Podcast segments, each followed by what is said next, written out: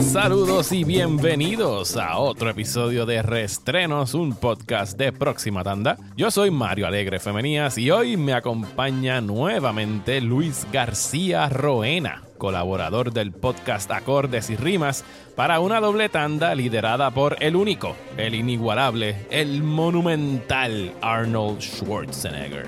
Más adelante estaremos celebrando el 30 aniversario del clásico Terminator 2 Judgment Day pero antes vamos a arrancar este episodio con una discusión de Red Heat, largometraje de 1988 protagonizado por Schwarzenegger y Jim Belushi, dirigido por el gran Walter Hill.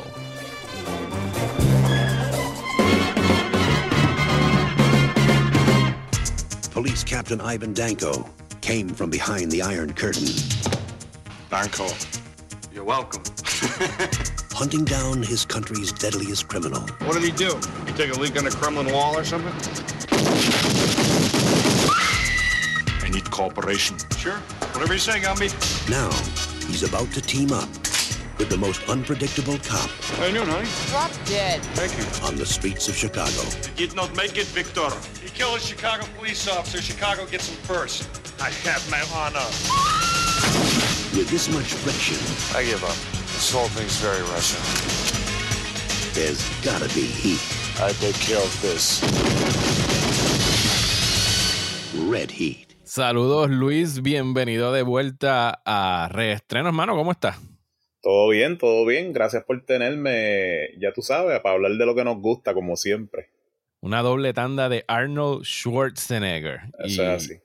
y estoy aprovechando, tú me- yo te tiré la invitación eh, por Twitter, tú me dijiste que, yo te dije que podíamos hablar de lo que tú quisieras.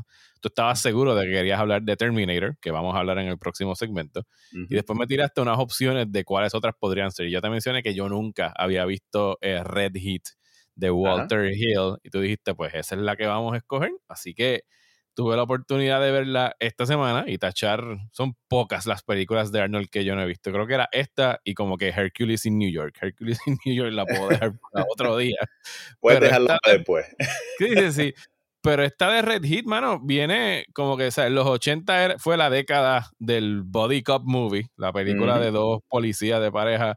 Y esta fue una que por alguna razón, yo no sé qué sucedió durante mi infancia de ir al videoclub, ah, porque yo vi Comando, vi Rodil, vi Twins, vi Terminator, vi Conan, y esta de Red Heat, no sé, o mi papá no la alquiló o la vio sin mí, o no sé exactamente qué fue lo, lo que sucedió, pero esta pasó inadvertida por mis ojos y de verdad que me sorprendió. O sea, entiendo a lo mejor por qué no la vi, porque sí, la película no fue como que el éxito taquillero que uno quisiera que fuera, sobre todo si las comparas con todas las otras que hizo Arnold durante esa década. Ajá. Pero es una, pero es una buena película. O sea, Todavía sigue siendo una buena película.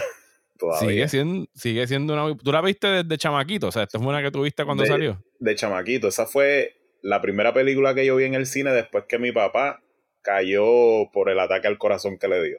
Y, esto- y con esa película fue como quien dice, con la película que, que como que empezó la normalidad otra vez Ajá. en mi casa.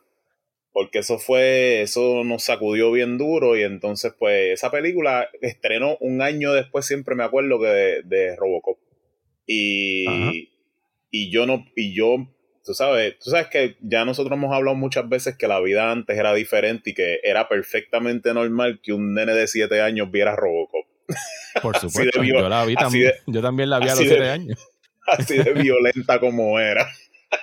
Pues La- entonces, La, la respuesta que me dio a mi papá cuando yo de adulto le cuestioné como que, mira, ¿por qué carajo tú me llevaste a mí a los siete años a ver Robocop al cine? Y él me dijo, pues porque tú querías ir todos los weekends al cine y no todos los weekends había una jodida película de chamaquito, como Exacto. ahora. y ellos, todo y- entre- pero, y pero es ellos- verdad. No, y ellos deducían que, ok, un robot en la carátula pues, es una película Ajá. de chamaquito, no es una película Claro. en serio. Por eso, era, eso era lo que Y cuando- pasaba también.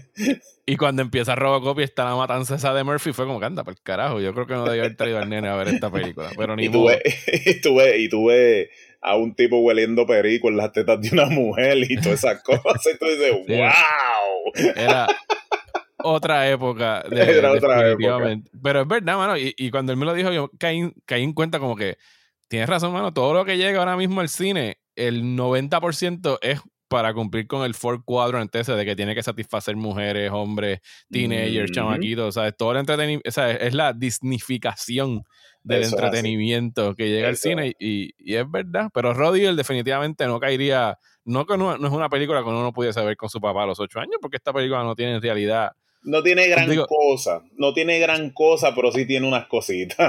claro, claro, y, y dime, ¿qué te, o sea, ¿qué te gustó de esta película de Schwarzenegger cuando la viste de chamaquito y qué es lo que te sigue gustando ahora cuando la ves de adulto? Pues como yo te decía, cuando estábamos pequeños, pues ya como nosotros desde pequeño veíamos películas para un poco más de adultos, yo tenía como un discernimiento claro sobre las películas que yo veía. No tenía como el discernimiento que se supone que tenga un niño de 8 años. So, ya yo la veía, en mi mente yo decía, esta carátula sale Jane Belushi y él es cómico. Y esto será una película cómica de Arnold, porque si es cómica, yo no la quiero ver, porque para mí Sylvester Stallone y Arnold eran mis dos superhéroes eh, cuando yo estaba pequeño. Pero una vez la vimos, que empieza la película, yo estaba en el territorio que me gustaba. Yo decía, ok, sí, esto me gusta. Porque yo no tenía ningún problema en que hubiera comedia como tal, pero yo no quería que Arnold fuese cómico.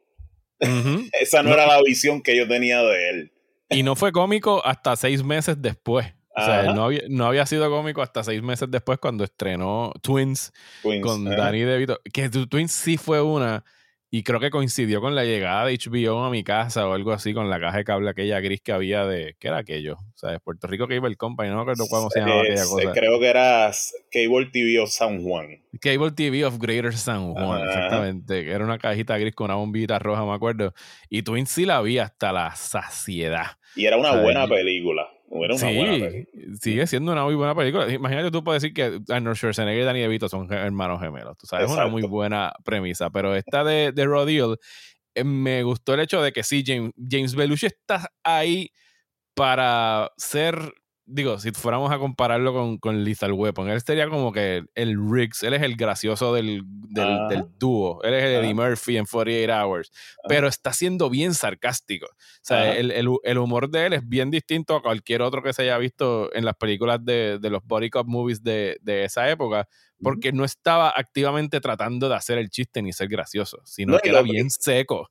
Y lo, y lo cómico es que si tú te pones a ver, mucha gente dice, ah, pues en el 88, un año antes salió Lethal Weapon, estaban copiando la fórmula del Body Cop, aunque el Body Cop no, no empieza como tal con Lethal Weapon, pero eso es otro tema. Podría, Este- o sea, y no son cops los dos, pero. Walter Hill ya tenía experiencia con esto con 48 No, Hours. Walter Hill, es, ¿sabes? Walter Hill es una bestia del cine de, de- de acción. Eso, eso no lo. no. Pero, pero que mucha gente piensa que era la norma en ese momento hacer un body cop film por lo exitoso de Lethal Weapon, pero si tú te pones a ver, Lethal Weapon no se convirtió en un body cop film hasta la 2. La Ujú. 1 es bastante seria y yo no encuentro que hay muchos chistes. Como No, la, la segunda es ya cuando Rick se empieza a salir de, de sus casillas y empiezan, y entonces meten obviamente a, a Joe Pesci como el verdadero comic relief, pero la primera película de Lethal Weapon, eso es un action movie, ¿sabes? Through, con, o sea, con de, de- bolas de verdad. Esa es de una de mis películas favoritas ever. ¿sabes? De, de pies a cabeza es una película de acción y en todo caso es como que pues la pareja dispareja. En ese momento es el concepto que así. estaban haciendo. Claro. Pero, Claro, pero pues. volviendo a Red Hit, pues eso quizás eran las preocupaciones que uno tenía al principio, pero una vez uno empieza a ver la película, wow. O sea, a mí me voló la cabeza en el momento porque esto es Arnold después de Comando, Arnold después de Predator y Arnold antes de Total Recall. dos años antes de Total Recall. Tres Total años Recall, antes. Exacto. O sea que eh, es tres años antes de que nos volviera a volar la cabeza con Total Recall. Sí, Sí, no, y que, o sea, ya para este momento, o sea, la primera, ya Conan the Barbarian fue la última vez que el nombre de Arnold Schwarzenegger no era más grande que el título. Exacto. De, Terminator para abajo, eh, Terminator, Comando, Rodillo, Predator, Ronnie Man, era Schwarzenegger bien grande y el título por abajo en algún sitio aparecía. Y, eso, y eso te vendía la película. Esa es la cualidad que para mí no tiene ya ninguna estrella. Y mano, eso mismo yo estaba discutiendo con mi esposa cuando vimos eh, esta película hace dos noches. O sea, la película empieza durante por lo menos 5 o 10 minutos es puramente en ruso, que era para mí radical en los 80 porque todo el mundo habla inglés. ¿sabes? no, y ellos, hubiesen puesto rusos con acento a hablar en, en, inglés. Pero yo viendo eh, Red Heat, yo decía, mano, las generaciones después de la nuestra no no, para mí es imposible que ellos puedan concebir lo que era Arnold Schwarzenegger entre los 80 y, y, y el principio de los 90, de que tú no ibas al cine a ver Predator, tú no ibas al cine a ver Comando, tú ibas al cine a ver la Schwarzenegger nueva. No, no, la Schwarzenegger. O sea, wow, voy a ir a ver la Schwarzenegger. o, la Chechenegger. ¿cómo? La, la Chechenegger. La Chechenegger, exactamente. Eso es chiste de, de quinto grado. De quinto grado.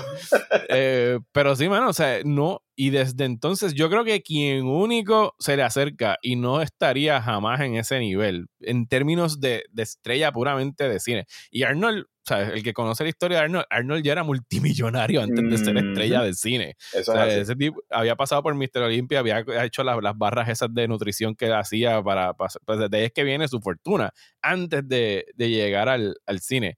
Pero yo diría que Dwayne Johnson, quizás ahora en términos contemporáneos, es una estrella que pudiese decir que, bueno, alrededor del mundo lo conocen por quién es, pero aún así es tan multifacético y tan versátil en lo que ha hecho. Se ha hecho televisión, obviamente viene de lucha libre, que, que la, atracción de ir a ver una película de Dwayne Johnson jamás se le acerca a tu ver el póster de, qué sé yo, Total Rico con la garota de Schwarzenegger. Quizás esa disponibilidad es lo que ha matado un poco su, su, su presencia. Porque hoy en día es tan fácil. Antes nosotros teníamos que esperar unas temporadas de tiempo tan grande para ver una película de Arnold que, que, que él se daba a extrañar. Y pues yo, al igual que eso, con esta película, mucha, mucha gente a veces a lo mejor no entenderá el landscape de esta película, donde, las bases donde juega esta película. Esta película, por ejemplo, eh, los chamaquitos ahora, no quiero sonar como el abuelo regañón, porque si, si tú me has escuchado en el otro podcast, yo estoy bien en contra de eso, porque... Yo lo sé, lo sé. A mí eso, me, eso a mí no me gusta, pero muchos chamaquitos ahora no entenderán, como te dije ahorita, el landscape de esta película fue filmada en el momento en donde todavía existía la Unión Soviética fue la primera película que dejaron filmar en el Red Square en Moscú. Y estamos a un año, a un año de la caída de la Unión Soviética. Eh, eso es así. Este, otra cosa es que Arnold tuvo que tomar cursos de ruso intensivo porque Arnold es de Austria. Mucha gente siempre dice, ah, pero Arnold sabe de ruso. No, Arnold no sabe de ruso. Sí, no, austriaco y ruso no es lo mismo. pero, Sí, pero sí le ayudaba mucho a que cuando pues, tenía que venir a las escenas después en Chicago y hablar inglés, pues ya tenía el acento ese bien fuerte de él. que lo podía hacer pasar como si fuera alguien ruso hablando en inglés. Por eso es que en el momento yo, yo pienso que mucha gente a lo mejor creería, wow, que Walter Hill que ha hecho, Walter Hill es prácticamente un dios del cine clase B de acción. Eh, eh, eh, desde, desde The Gateway, o sea, desde que escribió The Gateway, pero, o sea, una película que para mí no se menciona suficiente y yo creo que es por falta de disponibilidad.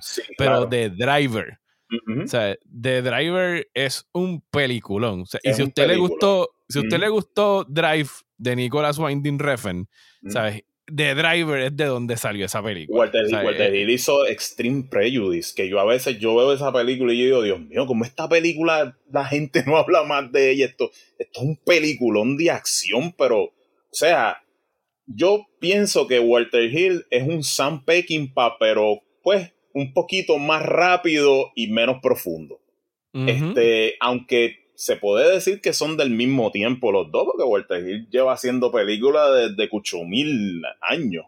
Eh, este Walter Hill empezó como. Eh, la historia de Walter Hill es súper interesante si quieren buscar un poquito más de ella, pero Walter Hill empezó trabajando en Universal Studios, ¿sabes? Se metió por ahí a ser assistant director eh, de algunas películas. Entre ellas trabajó para The Thomas Crown Affair, trabajó en películas de Woody Allen, eh, trabajó como assistant director de, de Bullet.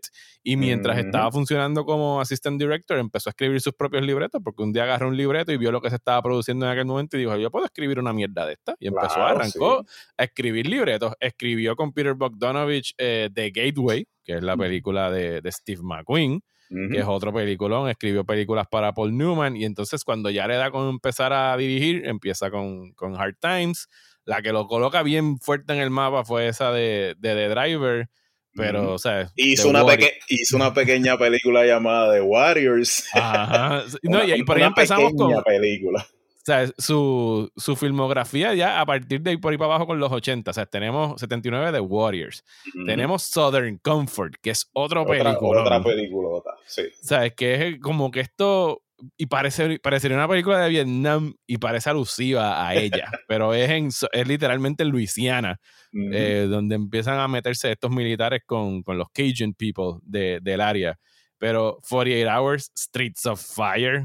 Eh, Eso, o sea, el, el tipo es una enciclopedia del cine de acción y, y puede ser tu mejor defensa, este Mario, porque cuando la gente a ti te pregunta, ¿y, ¿y qué tú crees de 300? ¿Ahí te gustó Zack Snyder? Tú puedes contestarle, es que a mí me gusta más la de Walter Hill, que es de Warrior. Digo que The Warrior está basada en la historia de los 300 espartanos. claro, eso es, eso esto no- es completamente, o sea, sí, la, yo, quizás mucha gente esto le va a volar la cabeza, pero cuando tú ves The Warriors y ves 300, es técnicamente la misma película. Lo único que en un, en un landscape de pelea un poco diferente. Sí, pero la gente se cree que Zack Snyder se inventó el mito de los, de los 300 espartanos. Digo, Ah. digo, y aquí haciendo un paréntesis, tuviste el anuncio eh, esta semana de Walter Hill, ¿verdad? Que se va a No, no, no, no, no, de, de verdad no lo ¿Cómo no, que no? No, no, ahora me estoy enterando. Pues Walter Hill eh, va a filmar un western con Willem, con Willem Dafoe, eh, Uh, esa es la de Christoph Waltz. Ajá. la de Christoph Waltz. Ah, no, Christoph pues. Waltz y Willem Dafoe con Walter Hill. eh, Eso yo estoy el primer día. que viene. El primer Para día año- estoy allí. O sea, ya, claro que sí. Digo, y sí, o sea, Walter Hill, que déjame aquí mirar su filmografía, hizo Red Heat, hizo Another 48 Hours, trabajó en el libreto de Alien 3, que esto a mí se me había olvidado por completo. Las Sí. Man Standing, Las Man Standing del 96 fue una película que yo vi en el cine y no veo desde entonces, pero esa versión eh, Yo del pues, Prohibition Area, sí, es Yojimbo en, en Prohibition Era en. Estados Unidos. O sea, y Pero no se puede acusar, no se lo puede acusar de nada porque, I mean, todo el mundo ha hecho una película. O sea, estamos hablando de Kurosawa y Claro. todo, todo el mundo ha hecho esa película. Por lo Ay, menos él dio el crédito. Sergio Leone se la Claro. robó y ya. Claro, claro, exactamente. descaradamente y ya. Pero esta de Red Heat, vamos a volver a Red Heat. ¿sabes? ¿De qué trata Red Heat? Red Heat trata del personaje de Arnold Schwarzenegger, que es un policía ruso, que obviamente como en cualquier otra película de policía le matan al partner cuando Ajá. está allá en Rusia investigando un caso de, de, tráfico de droga. Ujú. El tipo se escapa para Estados Unidos a Chicago y él se le va detrás para encontrarlo y ahí es que lo empatan con el personaje de James Belushi, que es el detective americano. Justo cuando estamos, como dijimos, todavía estamos en literalmente el último año de la, de la Guerra Fría. Pero algo que, algo que me llamó la atención viéndolo es que en realidad Walter Hill en su libreto, como que es, es la, la, es una película de Hollywood, por supuesto, es una película de Estados Unidos, pero que como que racionaliza el hecho de, de que la, la diferencia entre cómo se bate el cobre en la Unión Soviética y en Ujú. Estados Unidos no es muy Ujú. distinta. Exacto. ¿sabes? Eh, y, el, igual y el de- pro- y el propósito de muchas de las escenas compaginan demasiado bien con el guion y con la intención de él. En el sentido de que, por ejemplo, hay una escena que a mí me gusta un montón de que a él le preguntaron, pero ¿de qué a Víctor lo acusaron allá? Él le decía de brigandage. Y él le decía, Ujú. ¿pero qué es eso? Que eso es técnicamente bandolerismo. Y bandolerismo es ir a quemar villas, matar mujeres, violarlas. Sí, y dices que estaba que- repitiendo el discurso de Conan, ¿sabes? Ajá. Pillage villages and rape women. y, tú, y, y tú dices como que, diablo, mano, todavía esto pasaba allá. O sea, no en balde esta gente eran el diablo porque, o sea, cuando él hace la analogía de por qué en Rusia no había trasiego de droga, porque cuando se subió el poder, el militarismo, llevaron a todos los traficantes de droga a la plaza y les metieron un tiro en la cabeza. Tú dices como que eso podría funcionar. eso, podría funcionar. Y se, acabó el problema de drogas. Digo, lo, están pintando como que, como dice, en broad strokes el que se haya acabado el problema de las drogas. Claro, sí, sí. Porque eso es lo que la película enseña. Siempre va a haber gente que va a tratar de hacerlo. Y él era uno. Él era uno. Pero la película de verdad a mí siempre me encantó porque aunque James Bellucci es un tipo muy cómico, no fuerza o no fuerza la comedia. Y eso es lo que a mí me gusta de él. Sí, él no es el comic relief de la película. No, no, no. Él, él, él fue alguien comedido, a él le dieron el papel. Él mismo dice que él subió 20 libras sobre su peso natural porque él quería verse beefy para el papel, porque todo, él dice que todos los policías se ven beefy. este, o sea, tú sabes que él fue allí a entregar y las, y las escenas de acción las entrega muy, pero muy bien. O sea, es impresionante para un tipo que tú estás viendo en Saturday Night Live todos los días. Verlo montar carácter en escena y verlo entregarse a las escenas de acción, tú dices como que, wow, tú sabes. Esa fue para mí, Mario, una de las primeras películas antes de que el cine asiático cruzara, o sea, entrara de moda en Estados Unidos. Sí, antes de que cruzara John Woo para acá. Antes de que cruzara John Woo, John Woo después de The Killer y Hard Boiled. Yo digo que esa fue para mí una de las primeras, primeras películas que empezó a decirle a la gente, maybe un actor no tiene que ser estrictamente una estrella de acción para hacer una buena película de acción. Porque se vio en ese momento, sí, con Lethal Weapon, pero ah, después de Mad Max, Mel Gibson puede ser acción.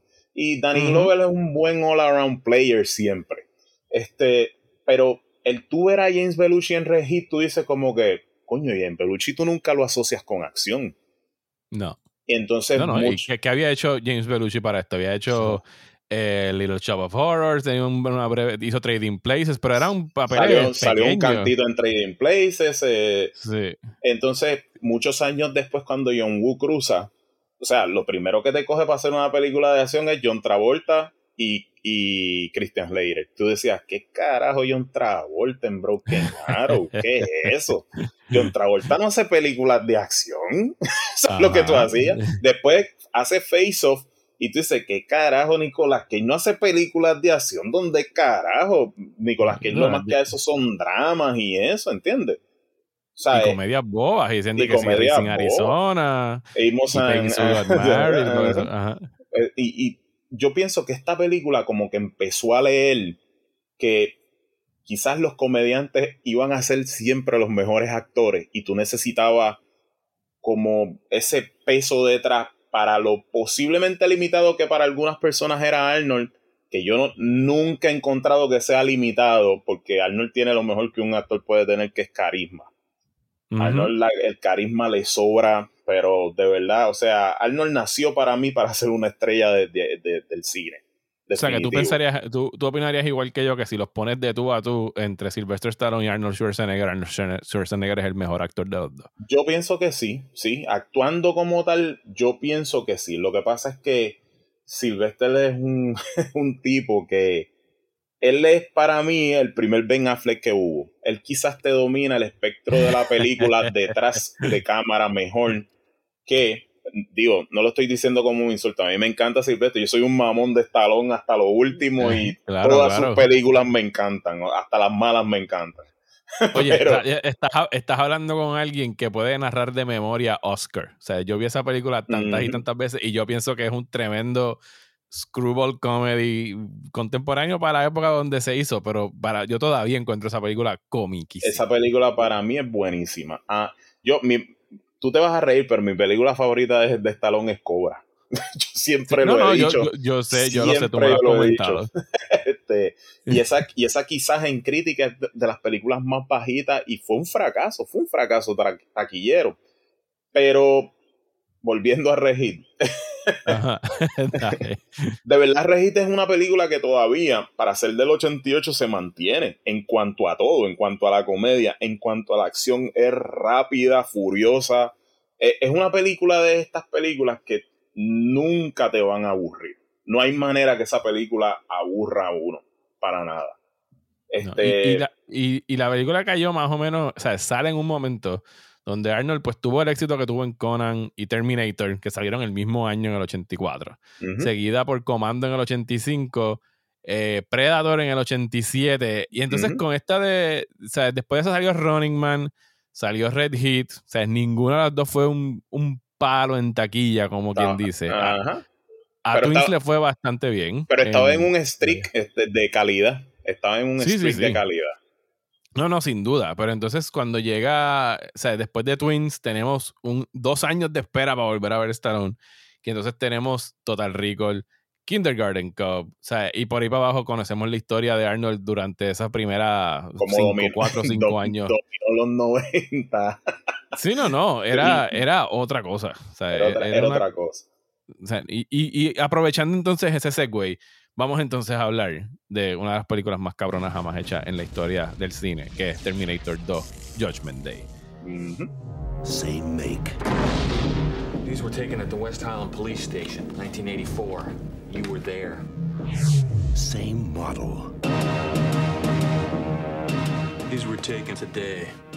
You have to let me see my son. He's in great danger.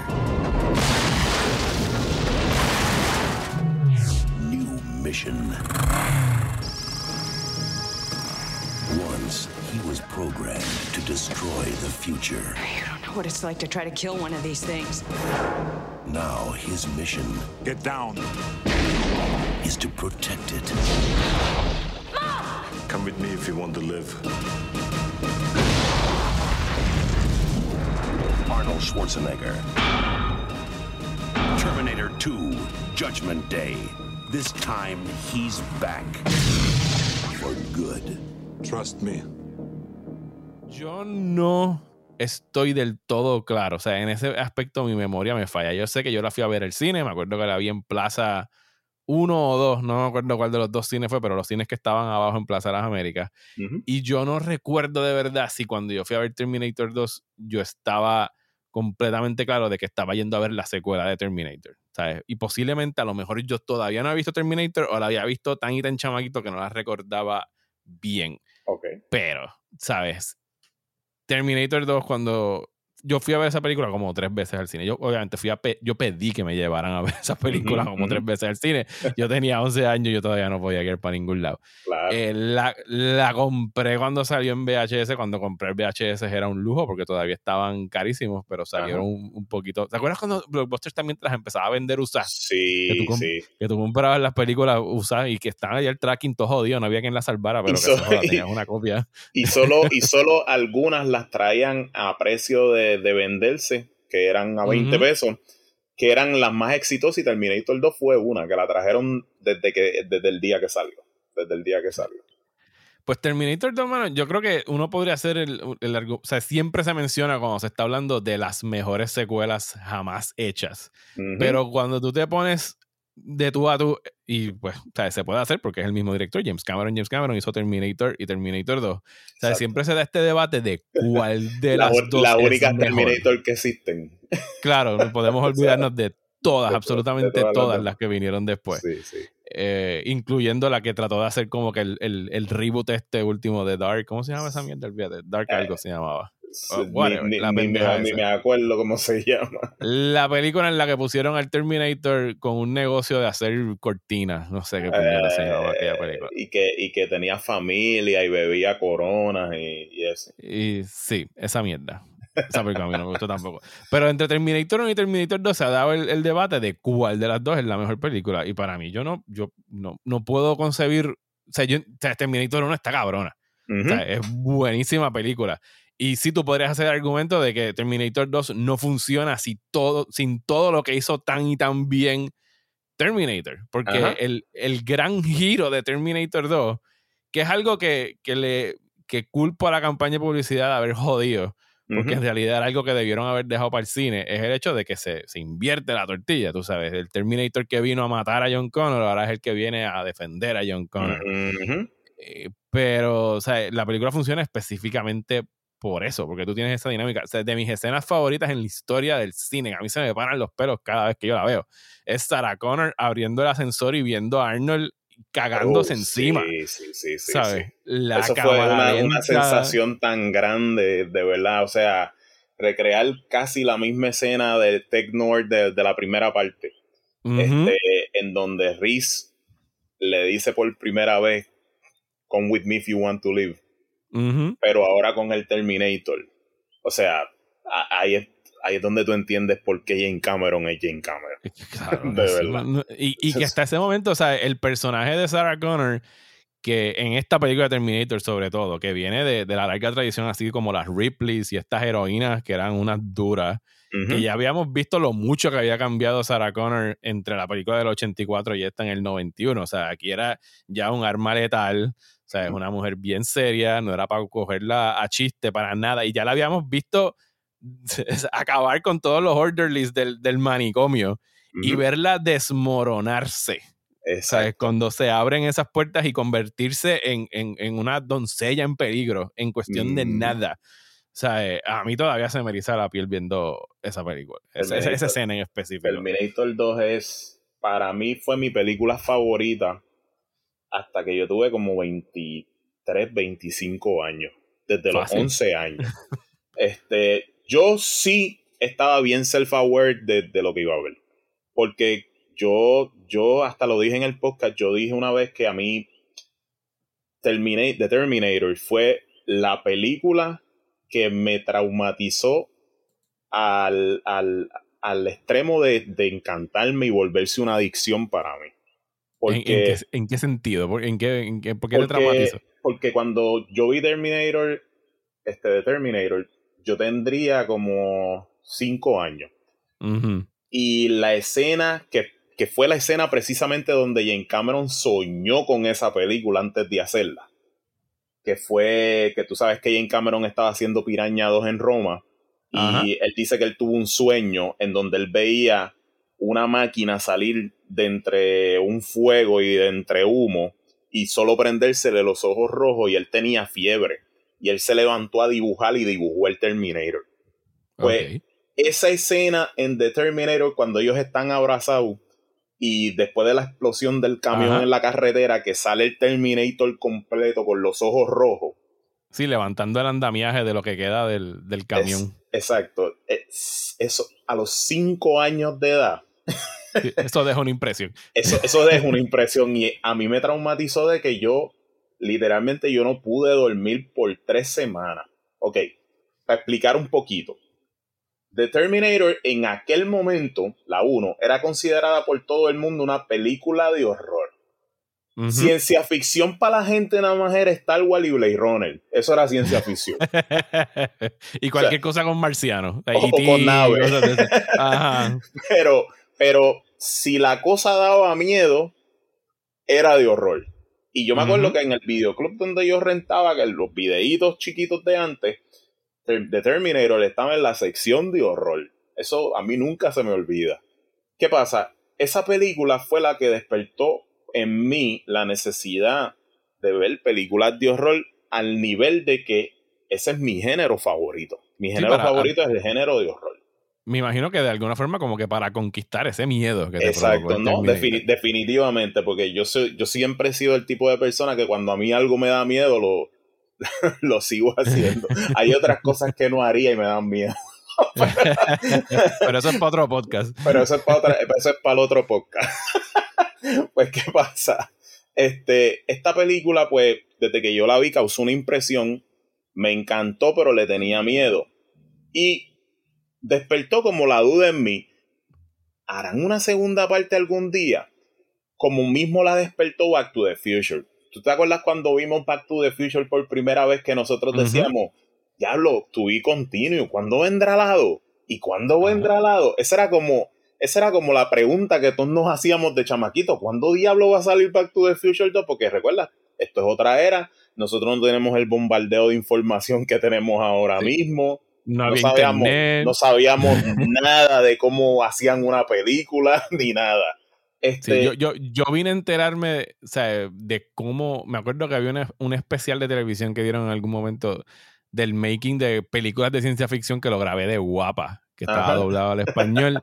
que eso fuera como de las primeras así nociones que yo tenía de cómo hacían las películas. Y también cuando a mí me dio también eh, con ver mucha película de horror como a los 7, 8 años por ahí para arriba, de un pana que las grababa, era el único pana en la calle que tenía Ajá. HBO y Cinemax, que, que grababa las películas y nos, nos, nos las daba en en un videocassette tres en las tres, en un, las tres en un cassette y con la advertencia de que, ojo, porque había Skinemax también de los que daban a las 12, así que cuando la vayas a poner, te estate seguro de que no estén tus papás cerca, cuidado con lo que te Exacto, vayas no, a no tomar. vaya a salir Emanuel en la luna o algo así.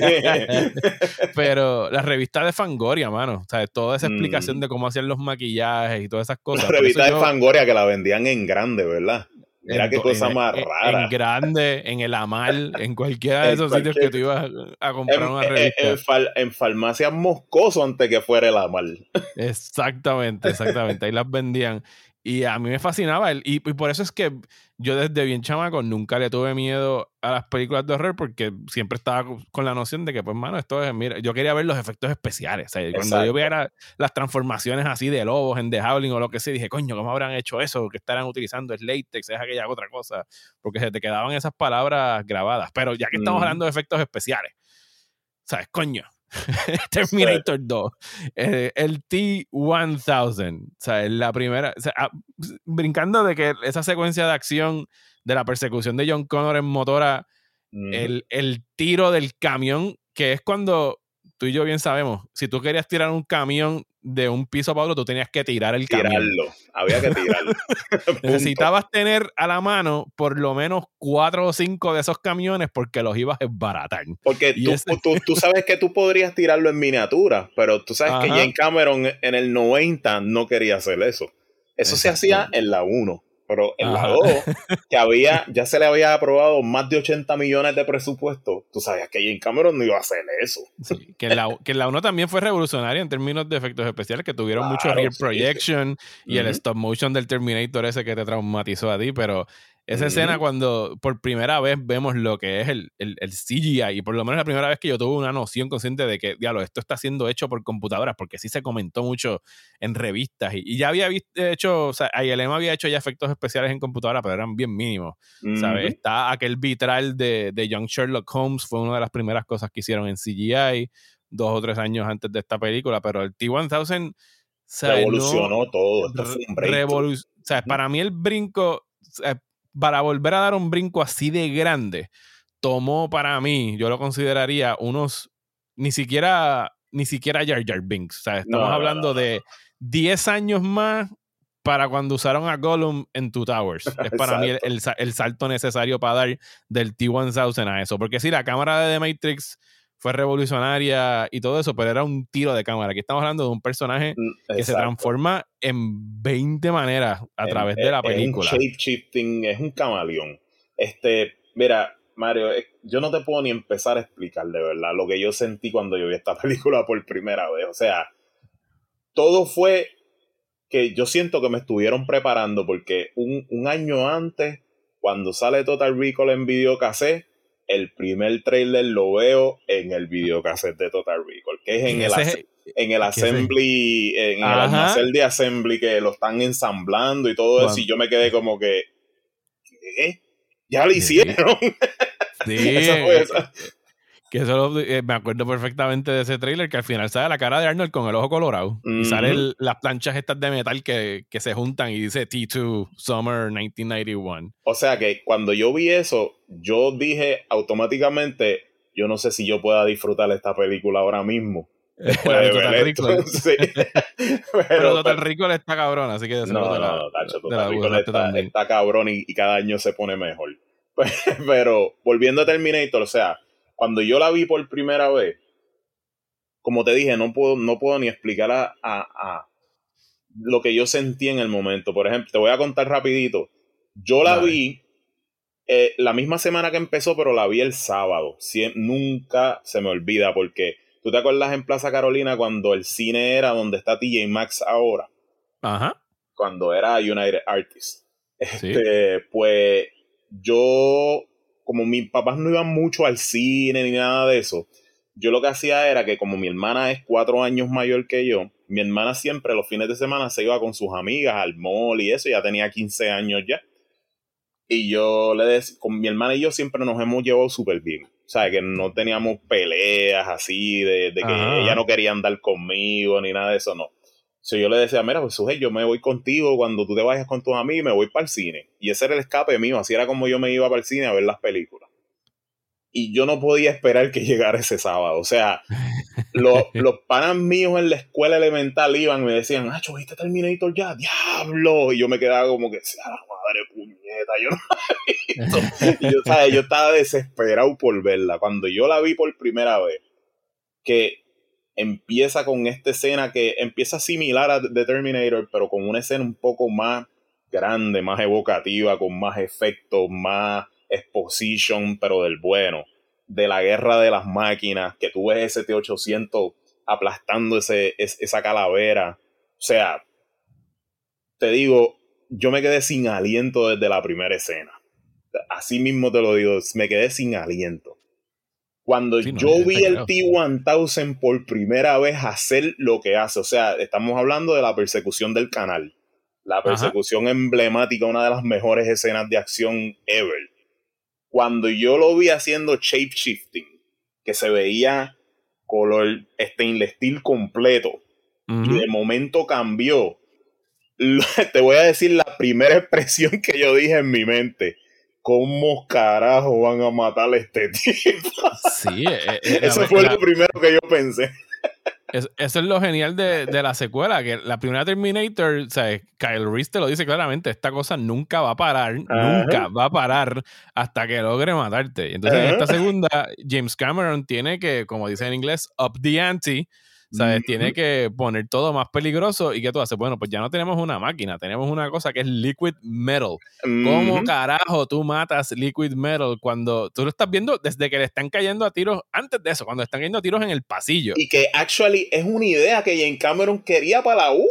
Yo no puedo Pero no- creer esto. Yo pero no tenía los efectos, por supuesto, no Exacto. tenía los efectos. ¿Sabes? Yo, yo, yo digo que solamente él y Stanley Kubrick, que quería actually un niño robot de verdad para hacer AI, como desde el sesenta y pico, solamente yo creo que ellos son los únicos dos que han tenido esa visión como tan grande de decir, yo quiero esto y no se puede, eh, vamos a dejarlo para después. Después se puede y- hacer.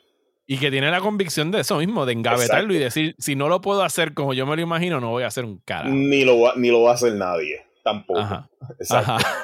Y lo, O sea, y lo- metemos bajo llave aquí. No, no, eso no hay quien lo haga.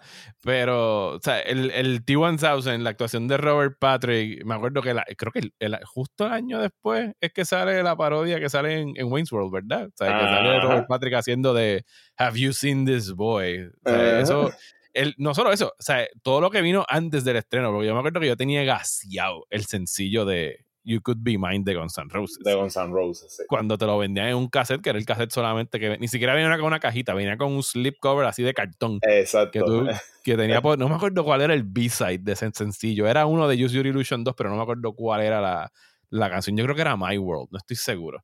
Y del video, del video, ¿te acuerdas? Que ellos se metían a la discoteca y ellos estaban tocando, Ajá, Y el que al final sale estaba Arnold. met- Ajá. él metiéndose en- entre la multitud, el Terminator. Ajá.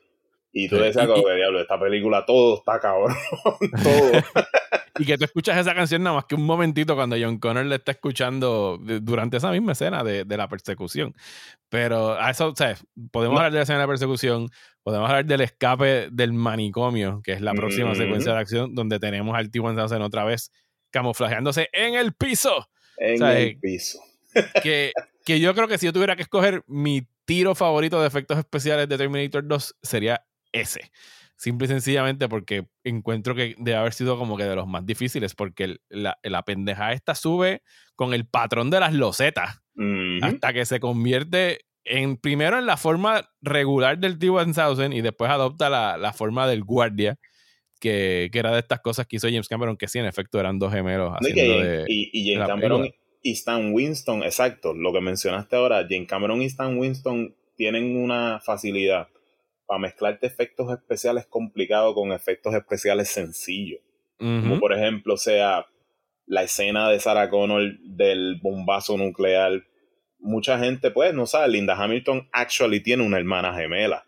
Y esa es la hermana que la hermana gemela es la que él utilizó para hacer de Sarah Connor en el 84 en Terminator 2.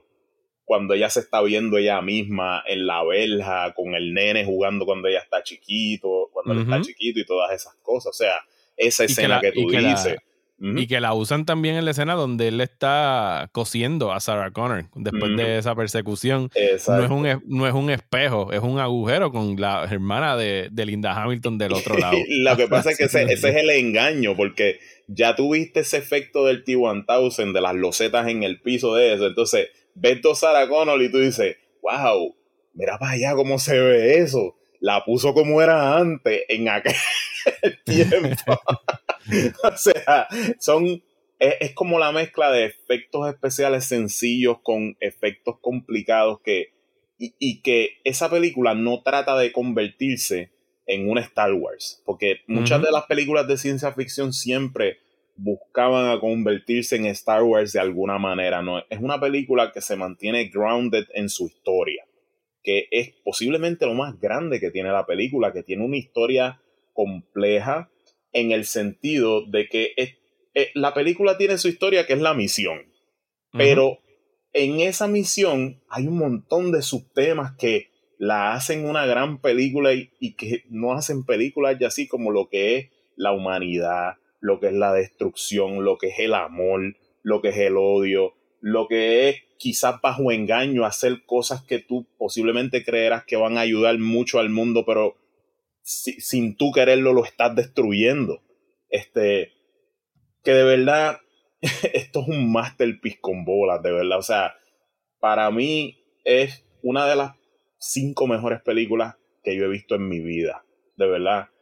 Y siempre tengo la pelea interna de cuál de las dos es mejor. Este, yo siempre me voy un poquito del lado de la 1, pero yo sé porque es, es, es porque me traumatizó. o sea, ninguna película yo creo que pocas películas van a crear un impacto en mí como la 1, de verdad. Claro. Este, y prácticamente no son la misma película, no son la misma película. No, Y- no es un refrito, que es lo que le ha No. pasado a la mayoría de las secuelas de Terminator 2, que tratan de ser un refrito o de reescribir lo que ya hicieron. Y, o sea, yo creo que quien, un- y, y por más aval que tengan algunas de ellas de James Cameron, ¿sabes? Hasta que ese tipo no decida dejar de hacer 18 Avatar. secuelas de Avatar. Maldita sea. o de estar o de estar metido en submarinos explorando el piso del, del océano Pacífico, del océano Atlántico. O sea, yo uno quisiera pensar que algún día va a decir, ¿sabes qué? Me harté. Yo voy a hacer la fucking Terminator 3, pero aún así no hace falta, mano. A mí me encanta el cabrón final de Terminator 2, es perfecto. Claro, claro. O sea, esa, ese tiro de la calle a oscura, que lo único que tú estás viendo Ujú. son las líneas que dividen los carriles, con el discurso de Ujú. Sarah Connor, que es el mismo discurso que acaba Terminator 1 y que comienza Terminator 2, y que ella es la narradora de todo esto, diciendo como que no estamos seguros de lo que va a suceder, el futuro es lo que nosotros hagamos, pero aquí vamos, coño, y estamos por, por primera vez, estoy a la in- en la incertidumbre de qué es lo que va a pasar. No, y que, y que por primera vez ponen en marcha lo que dijeron en la misma uno de The Future is not set. Ujú. ¿Entiendes? Este, o sea, Sí, y, y que según las reglas, las reglas, entre comillas, de, de viajar por el tiempo, ¿sabes? Cada vez que viene un Terminator de estos para el pasado, tú estás creando un timeline completamente nuevo. O sea, tú estás Ujú. alterando el timeline original. O sea que sí se supone que ellos no tengan, o sea, no está predestinado el que la guerra con las máquinas tenga que No, no. suceder. mira, y, y yo te digo, yo vivo eternamente encojonado con Jane Cameron por un solo aspecto en esta película. Y, y quizá ese, ese es el final perfecto de la película, pero después de ver todas las secuelas, yo siempre, yo, ok, Terminator 2 es una película que yo me he comprado en todos los formatos. Yo la tengo en en, yo la tengo en. VHS, yo la tengo en DVD como tres veces, la tengo en Blu-ray como tres veces. La 4K no me la he comprado porque no me convence todavía. Yo pero- tampoco. Y, y lo que he leído no me convence tampoco que la deba comprar. Exacto, pero yo cuando me compré el Ultimate Edition en DVD que sacó Artisan. Esa era la plateada que tenía el cover plateado. En, en, en, no era aluminio, era como un. un sí, simul, que, simulando como, como simulando aluminio. aluminio. Pero cuando. Tú sabes que esa película, tú le ponías un código Ajá. que era la fecha de, de, de, todo el incidente de, de Terminator. Tú le ponías 82997 y ella te daba la versión extendida que ya no es muy rara que era la versión completa Ajá. de James Cameron con el final original que era en el futuro que Jane, este, John Connor se había convertido en un senador y uh -huh. que Linda Hamilton sale en la escena vieja ya jugando con sus nietos. Uh -huh. Y yo digo, maybe ese final pudo haber evitado estas retraídas secuelas mierdas que hicieron.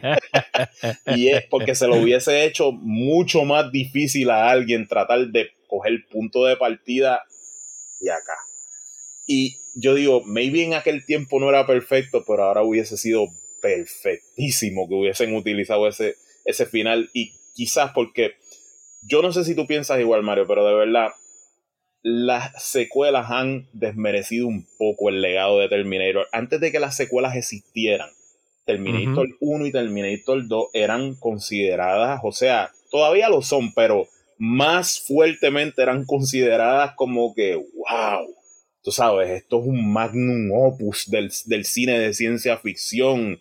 O sea, toquen lo que sea, pero no toquen Terminator, ese era el pensamiento de todo el mundo, no toquen Terminator de con Terminator, déjenla tranquila. O sea, y sale secuela tras secuela tras secuela. Que, mira, yo no te digo, yo admiro unas cositas aquí, allá, admiro algunos propósitos, pero de verdad, o sea, ver, ver ese Terminator poniéndose esas gafas del Tom John en la 3. Sí, está cabrón. ¿Sabes, sabes, ¿sabes qué? Yo pienso que es lo que, lo que la mató en realidad, contrario a, qué sé yo, otras por ejemplo, nadie se ha vuelto a atrever a hacer una secuela de Back to the Future, por ejemplo. Mm -hmm. Pero Back to the Future ha seguido siendo una propiedad de Universal desde siempre. Terminator ha estado brincando de Ajá. un sello a otro desde 1991 cierto, sí. y Paramount la ha tenido y la ha cagado y Fox la ha tenido y la ha cagado y Warner, y Warner la Brothers tuvo. la ha tenido y la tuvo y también la ha cagado o sea, y cada como que que Warner la... compra algo yo me asusto como que ay Dios mío aquí vamos otra vez o sea, ha pasado por todos los estudios y ninguno ha dado pie con bola con cómo hacerlo porque no tienen a James Cameron no tienen a James Cameron y no tienen esa naturaleza. Ok, estas películas son. La 1 es cine clase B perfecto. Y la 2 es cine clase B glorificado, con mucho presupuesto. Esa es la cualidad que no tienen las otras. Las otras parecen un big studio movie. Uh -huh. Y de verdad, o sea, nunca llega al lugar. Primeramente que para llegarle a Terminator 2 en cuanto a all around, en cuanto a trama, mensaje, como película de acción, como película dramática, está bien difícil para cualquier película, para cualquier uh -huh. película. Pero, porque mucha gente se olvida que esta fue una de las primeras películas que según los críticos, ah, esta película no es en serio, esta película es de acción pero siendo de acción se coló en la, en la academia y en los Oscars y, y eso no pasaba antes con este tipo de películas. Eso es bien, uh -huh. es bien común ahora, pero antes, Terminator en los Oscars. Aunque lo más lógico sería que sí, o sea, Best Makeup, Best Special Effects, Best Sound, Best Editing, sabes.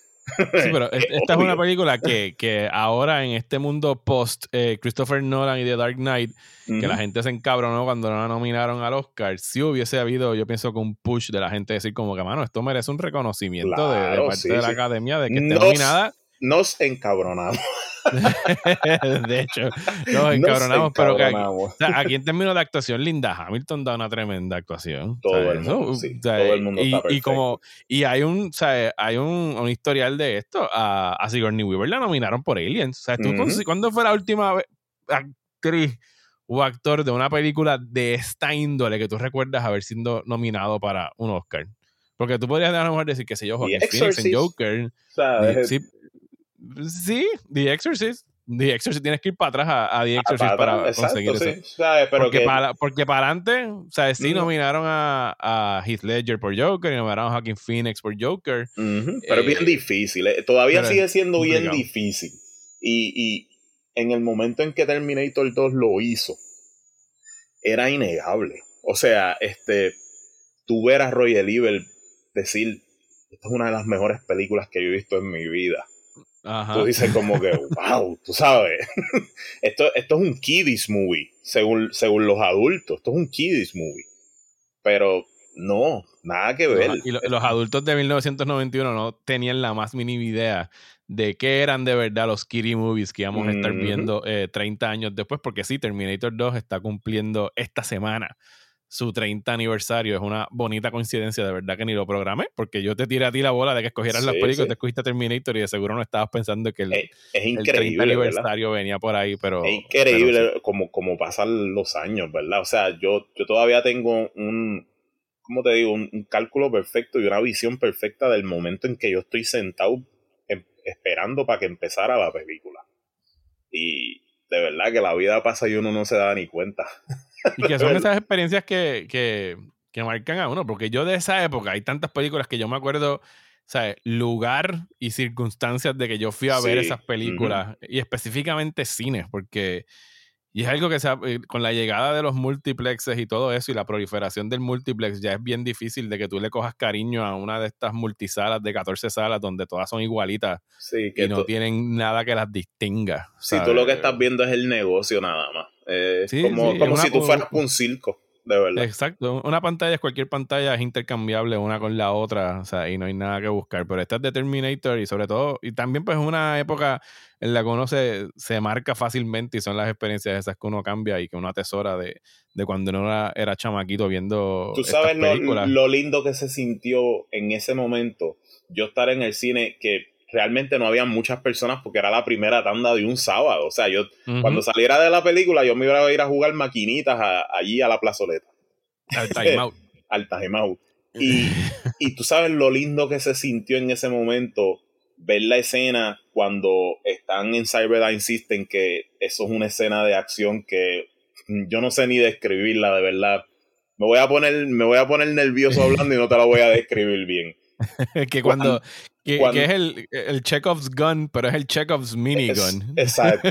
que Cuando, tú dices, "¿Cu- ¿cuándo carajo él va a usar esa pendeja en No, la y- película? y para mí fue, o sea, cuando le tiran el primer canister de, de Mace, con, cuando llega la policía, cuando se abre la puerta del ascensor y lo que, y lo que se ve es el humo y de momento Jane Cameron hace ese tiro en pan. La cara de Arnold saliendo del humo diciendo stay here, I'll be back. Ay. Dios mío. Esa escena para mí fue, o sea, yo decía como que diablo. Yo creo que hasta una, una, una lágrima rodó por mi mejilla y yo dije, esto es perfecto. que yo, es que, perfecto. que yo para mí, por eso yo no concibo el, y esto aquí ya me está yendo en una tangente, el que a tantas personas no le guste Last Action Hero, porque Last Action Hero para mí es la carta de amor más preciosa que tú le puedes hacer a una estrella del calibre de Arnold Schwarzenegger, donde, o sea, para mí se validaron como que todos esos años, o sea, yo, yo, tú y yo éramos el nene Exacto. de Last Action Hero que iba a ver esas películas de Arnold, que en, ese- en esa película es Jack Slater, pero que tú, ¿sabes? ¿Quién carajo no soñaba con meterse en una pantalla Claro. y irse con Arnold todo Schwarzenegger el por ahí alguna concepto de de esa peli todo el concepto de esa película o sea yo les recomiendo a todo el mundo que se olviden a lo mejor el pensamiento que tienen sobre ella de cuando la vieron cuando chamaquito y que la vuelvan a ver porque quizás el mensaje no se encontró en el momento para muchas personas pero una vez que tú puedes ver toda la carrera que ha tenido Arnold y el impacto, el nivel de la carrera de Arnold, y estudienlo, por favor. O sea, no- nosotros los viejitos no, no nos emocionamos cada vez que Arnold hace una película de peso por algo. O sea, nosotros somos los mismos que estamos secuela tras secuela diciendo, ay, puñeta, otra Terminator, otra mierda más, y estamos el primer día otra vez allí como unos cabrones a ver si nos impresiona. O sea, eso, eso debe decir algo. O sea, para el que no lo vivió, estudien el impacto que tuvo Arnold en la cultura pop, porque no solamente en películas, en la cultura pop en general, Arnold tuvo un impacto, o sea, tú tienes generaciones de niños que crecieron y lo único que querían ser en la vida era ser Arnold. Que, o sea, que se metieron al salpesa, que querían parecerse a él, que querían ser exitosos porque Arnold es un ganador en todos los aspectos. O sea, Arnold es el, el mejor ejemplo de una persona de cuando él se propone hacer algo, lo hace. y, y, de verdad, las Action Hero es como que el mejor tributo a esa personalidad de él. Sí, yo, yo confío en que nosotros todavía tenemos una, por lo menos una gran película de Arnold Schwarzenegger por ver. Y yo creo que yo tengo una vela prendida desde 1984 de que Arnold haga King Conan. Y ahora mismo él está justo en la edad que debería tener para hacer King Conan. Así que, sea, la que sea, Terminator nunca han tenido sentido. O sea, el, que Terminator envejeciera no, jamás ha tenido un cabrón sentido en la vida. Así que esa de Dark Fate o como se haya llamado, no hay nada que buscar ahí. Pero, mano, sea, Arnold, yo, yo confío en que todavía se va a dar. todavía tú crees que le queda una gran película. Todavía tú crees que le queda una gran película. Así como Stallone nos cayó la boca a todos con Creed o sea, obviamente regresando al personaje que, definió su carrera con, con, Rocky Balboa, yo pienso que Arnold todavía tiene eso ahí. Y el año pasado, cuando se tiró aquel video tirando la Trump que sacó la espada de Conan, a mí me iba a dar una pendeja. Yo dije, como que ese cabrón tiene esa espada ahí todavía, puñeta. Algo dice, algo dice eso, algo dice eso.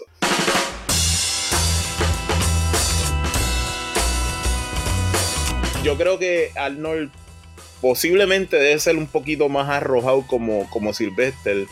Por ejemplo, el, mejor ejemplo que yo te puedo dar de Stallone es, esa última película de Rambo. Esa última película de Rambo, él te dice, yo tengo mi público y a mí no me hace falta más nada. Siempre y cuando yo no le dé un refrito o una cosa muy alocada, siempre y cuando yo mantenga este personaje fiel a lo que es, ellos lo van a apoyar y les va a gustar y todo. Y eh, funciona porque de verdad a mí me encantó. Con toda la mierda que han hablado de la película, a mí me encantó, me encantó. O sea, yo pienso que, como tú, Arnold todavía puede que le quede una última película. Quizás no lo vamos a volver a ver como lo veíamos antes, ¿verdad? Eso ya es técnicamente imposible, aunque quién sabe, la gente con chavo puede hacer lo que quiera. pero, pero sí posiblemente a Arnold le queda una última gran película, no va a ser Terminator 2, pero de verdad, por lo menos si no la hace nunca, los recuerdos fueron bonitos, de verdad. Definitivo. bueno, Luis, te agradezco que te hayas dado la vuelta aquí por Reestrenos. Así que ha sido un placer. Dile aquí a la gente dónde, dónde pueden escuchar más de ti. A mí, nada, yo tengo mi página en Twitter que es LG underscore Roena ahí yo siempre estoy diciendo estupideces, lo que era.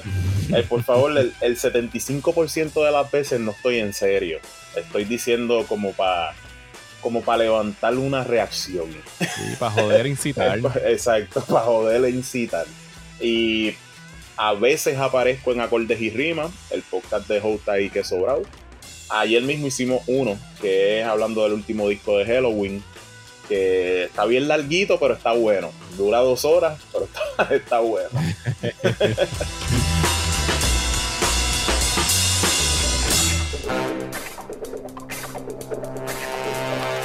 Muchísimas gracias Luis por acompañarme nuevamente en Restrenos. Si quieren escuchar más de Luis, les invito a que busquen el episodio que grabamos en diciembre acerca de The Godfather Coda, el nuevo corte de The Godfather Part 3, y a buscar el podcast Acordes y Rimas disponible en su app de podcast favorito. Les recuerdo que este y todos los podcasts de Próxima Tanda son traídos a ustedes gracias a sus productores ejecutivos Angelo del Valle, Miguel Padilla y Joshua Torres, así como decenas de otros patrocinadores como ellos que mensualmente se mantienen suscritos a mi página de Patreon. Si te gustó lo que acabas de oír, te invito a que me apoyes visitando patreon.com slash Mario Alegre y a cambio de tu suscripción estarás recibiendo recomendaciones semanales de series y películas para ver en streaming, acceso al servidor de Discord de Próxima Tanda, donde podrás compartir a diario con otros cinéfilos como tú, además de escuchar los podcasts exclusivos de Patreon, entre otras recompensas adicionales. Muchísimas gracias por escuchar Restrenos y recuerda que si yo no los vi, siguen siendo estrenos para mí. Hasta la próxima.